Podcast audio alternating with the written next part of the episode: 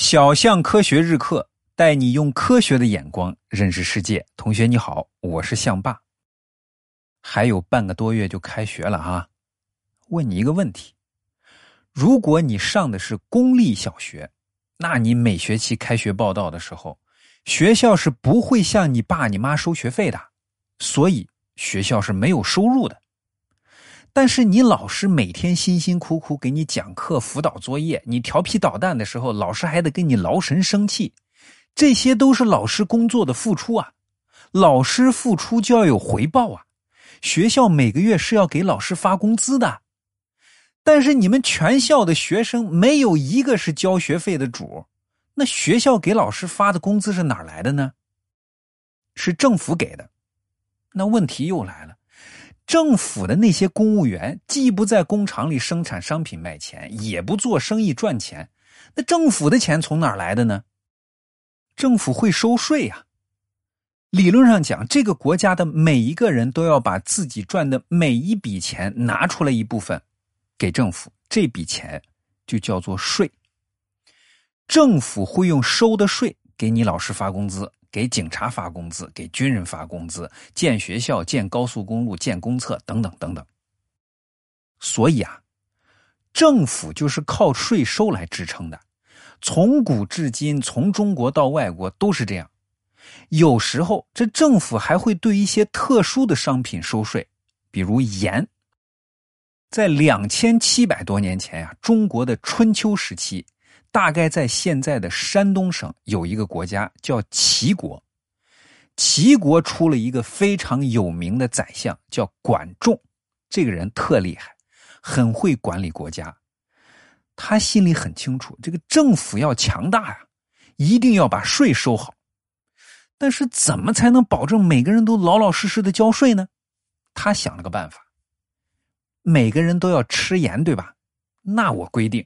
从现在起，除了政府，任何人都不能随便生产和销售盐。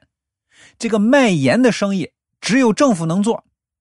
然后，他提高盐的价格。是人就要吃盐，不吃盐就会生病。现在齐国人只要想买盐吃，哎，就要花高价从政府买。这样就相当于齐国的每一个人每天都给政府交了税。所以啊。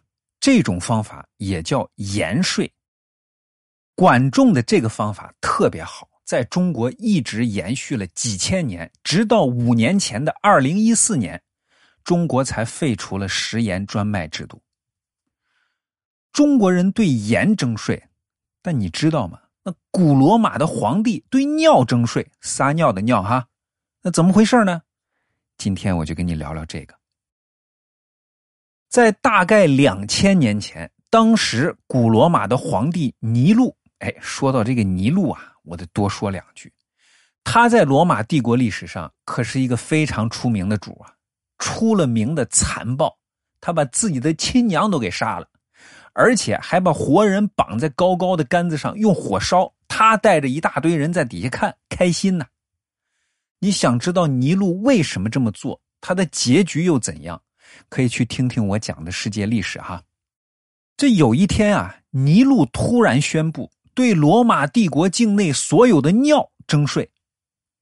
要知道，当时的罗马帝国覆盖了亚洲、非洲、欧洲，那真是地大物博，人口众多呀。要对尿征起税来，可不是一笔小钱呀。但是你别误会，这个尿税啊，不是说谁尿尿谁就要交税。而是要把别人的尿拿去用，就要交税。要知道，在罗马帝国时期，尿可是个非常重要的东西，尤其是对罗马的贵族来说，他们离了尿根本就不行。所以啊，收尿卖尿可是个大生意。那尿有啥用呢？当肥料用吗？哎，用处大了去了。罗马贵族才舍不得拿尿去给农田施肥呢。他们漱口啊、刷牙呀、漂白布料啊，都离不开尿。罗马人认为用尿制成的漱口液漱口可以让牙齿更白、更好看，而且啊，他们把尿和一种火山石磨成的粉末混在一起制成牙膏来刷牙。这些东西对于贵族来说都是必需品。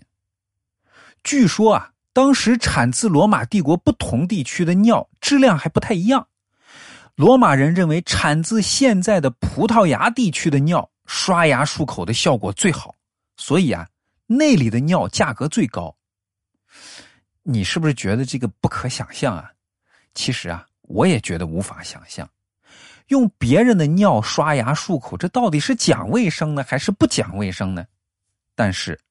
这种方法一直持续了两千多年，直到差不多中国清朝的康熙皇帝时期，原来属于罗马帝国统治的地区的人还依然在用这种方法。可见啊，这种方法对于美白牙齿还是效果很好的。当时罗马贵族穿的衣服基本上都是用亚麻、棉花或者羊毛织成的布做的，这些天然材料织成布以后，并不是特别白。但是罗马人喜欢白色呀，那怎么办呢？织布工人会把刚织出来的布放进一个大木桶里，给桶里倒上尿，然后站进桶里，用脚不停的踩，很有画面感哈。你想想那个味道，踩很长时间之后，哎，这布就白了。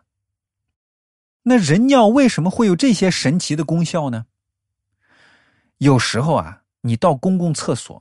尤其是那种没打扫干净的公共厕所，会闻到一股刺鼻的味道，甚至刺得你想流泪。这是一种叫氨的化学物质发出的味道。人尿里有一种叫尿素的东西，这尿素遇到空气以后就会分解出氨，这就是厕所里有这种刺鼻的味道的原因。这氨呢，会和粘在牙齿上布匹上的油脂和污渍发生化学反应。把这些油脂和污渍去除掉，这就是罗马贵族大量使用尿的原因。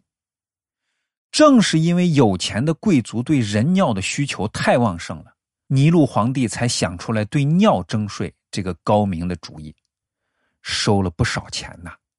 所以，同学别小看尿，在人类文明发展过程中，它发挥了不小的作用呢。好了，今天就讲这么多。快去答题领奖学金吧！哎，你是不是想问怎么领啊？